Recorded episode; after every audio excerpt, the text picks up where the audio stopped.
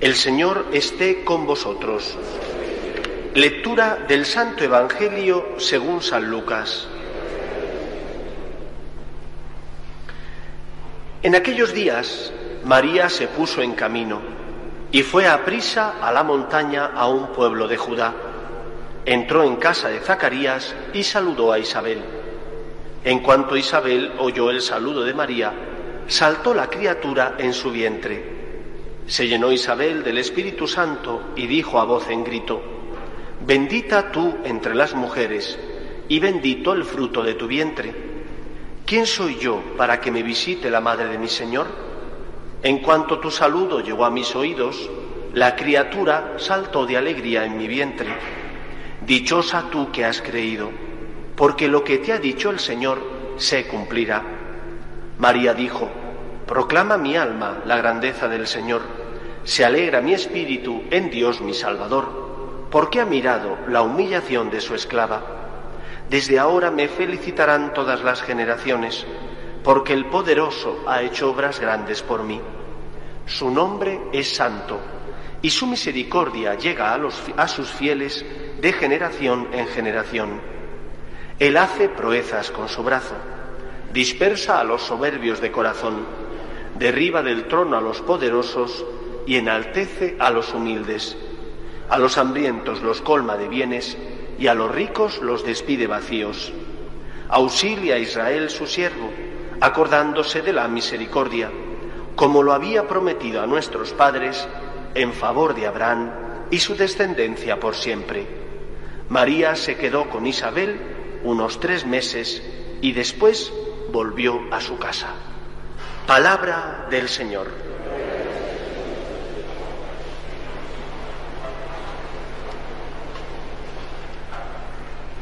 Hoy es un día especial para todos nosotros, como cristianos y también como españoles.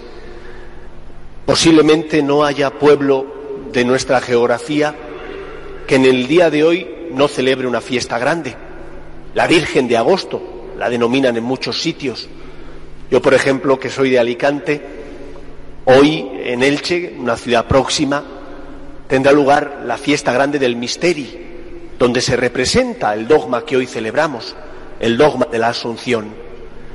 Habrá muchos alcaldes que sean de partidos políticos que están enfrentados a la Iglesia, que no tragan a los curas, pero el día de su patrona van los primeros en la procesión porque es la patrona. Decía con razón Juan Pablo II que España es tierra de María. Y mientras quede este eslabón que nos une a Dios, España no perderá sus raíces cristianas. La fe en la Virgen es una fe sumamente arraigada en el corazón de todos los hombres, especialmente en nuestro país. Es una fe que nos conecta con lo más profundo de nuestro corazón, el cariño y el aprecio hacia una madre. María es madre. Y es madre nuestra porque Cristo nos la entregó al pie de la cruz. Y María asume esa tarea de ser tu madre. La tarea de consolarte, la tarea de escuchar, la tarea de interceder por ti y por tus necesidades. Y eso es lo primero que hoy celebramos. El dogma de la Asunción, proclamado en 1950 por el Papa Pío XII, nos recuerda que María está en cuerpo y alma en el cielo.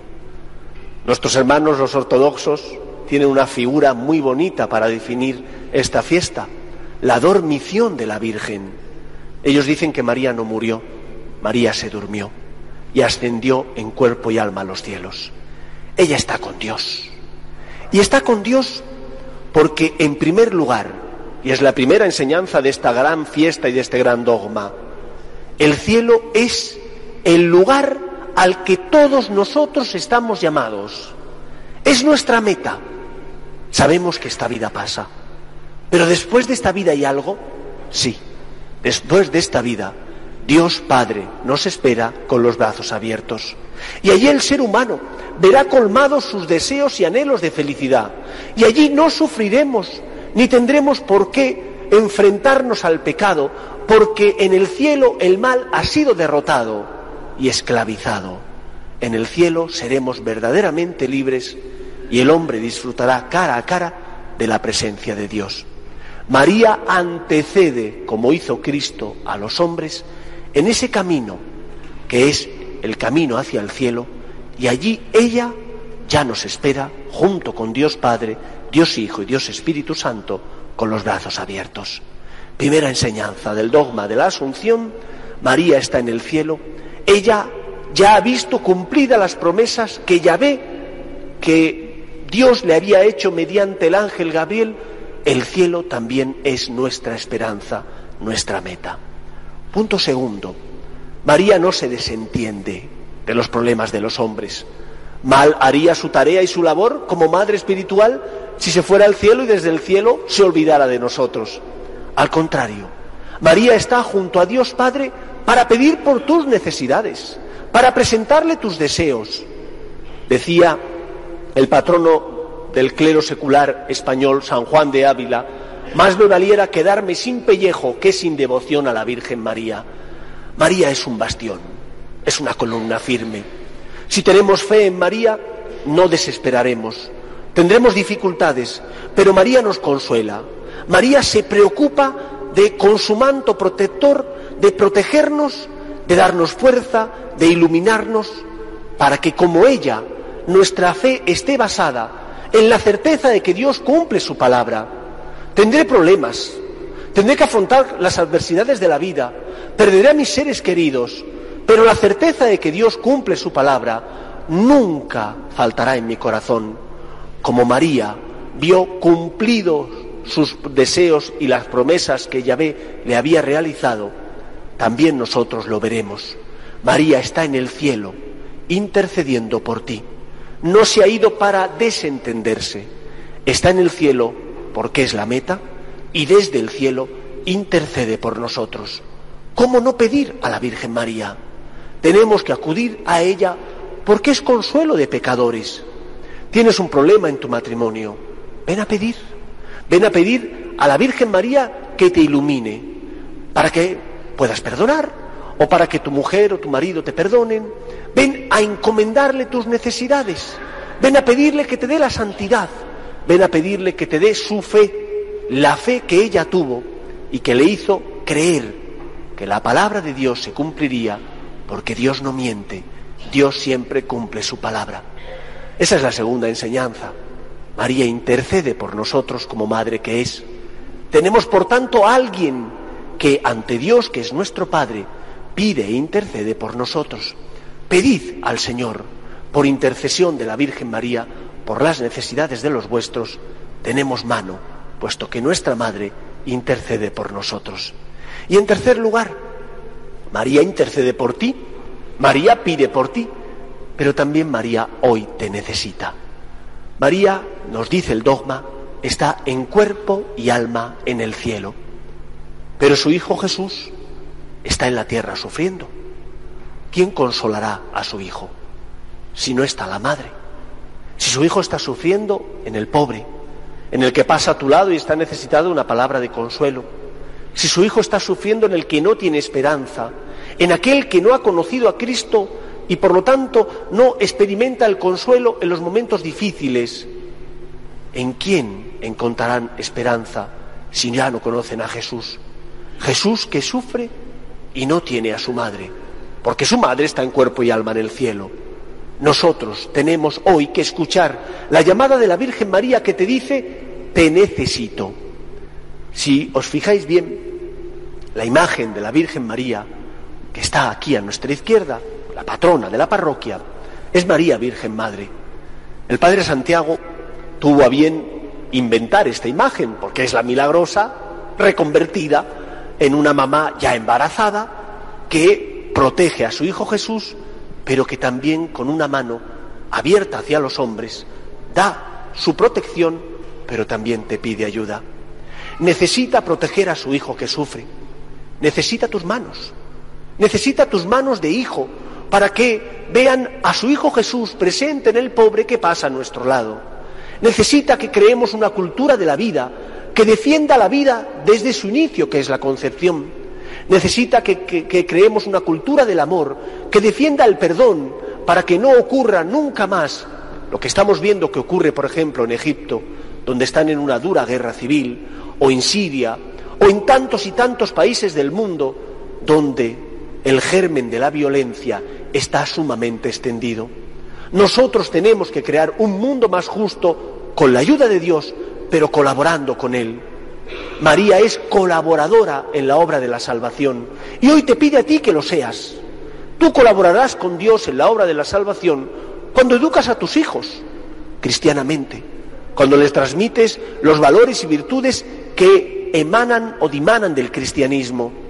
Tú colaboras con Dios en la obra de la salvación cuando consuelas al pobre que necesita tu ayuda económica. Tú colaboras con Dios en la obra de la salvación cuando haces una tarea de voluntariado porque vas a un asilo o a una residencia de mayores o porque tienes paciencia con tu vecino o con tu vecina y en lugar de huir de él o de ella, pues le dedicas un poco de tiempo porque no tiene a nadie que le escuche. Hoy María no solo te ofrece su protección, sino que también te pide ayuda.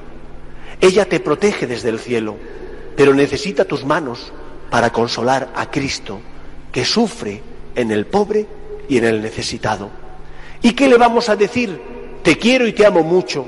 Soy el primero en ir a las procesiones, rezo el rosario todos los días, pero soy un miope y ciego, incapaz de ver a Jesús presente en el pobre y en el necesitado. La Iglesia, desde su inicio, desde sus primeros años, supo muy bien que Cristo estaba en la presencia de los necesitados. Y por eso desde el principio se preocupó no solo de predicar la verdad del Evangelio, sino también de consolar al pobre, al que sufre, al que necesita esperanza, pero también consuelo material.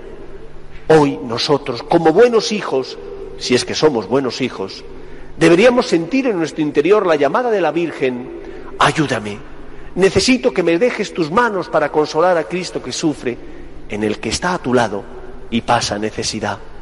Puede ser tu marido, pueden ser tus hijos, pueden ser tus padres que ya son ancianos, puede ser tu compañero o compañera del trabajo. Es Cristo que pasa a tu lado, que necesita tu amor, que necesita tu caridad. Quizás si cuando alguien os pide ayuda, veis en él el rostro humano de la persona que te pide ayuda, eso no mueva tu corazón. Pero cuando alguien te pide ayuda, piensa en la Virgen. Es María que te dice, hijo mío, consuela a tu hermano, consuela a Cristo. No podemos decirle a una madre que no. Cuando una madre está en casa, normalmente la familia se mantiene unida. Cuando suele faltar la madre, a veces nacen y surgen los disensos, las divisiones. Si María está en nuestro corazón, porque la amamos, porque la queremos, porque rezamos y le pedimos por nuestras necesidades y le encomendamos las necesidades de los nuestros, ella moverá nuestro corazón para que seamos generosos y cuidemos también a su Hijo Jesús, que sufre en los pobres y en los necesitados. María está en el cielo, el cielo es nuestra meta. María intercede por nosotros, es abogada e intercesora de los que sufren, pero también María hoy te pide ayuda para que seas consuelo de los que están sufriendo y pasan a tu lado y son el rostro vivo de Cristo que te pide ayuda. Que el Señor nos bendiga. Nos ponemos en pie.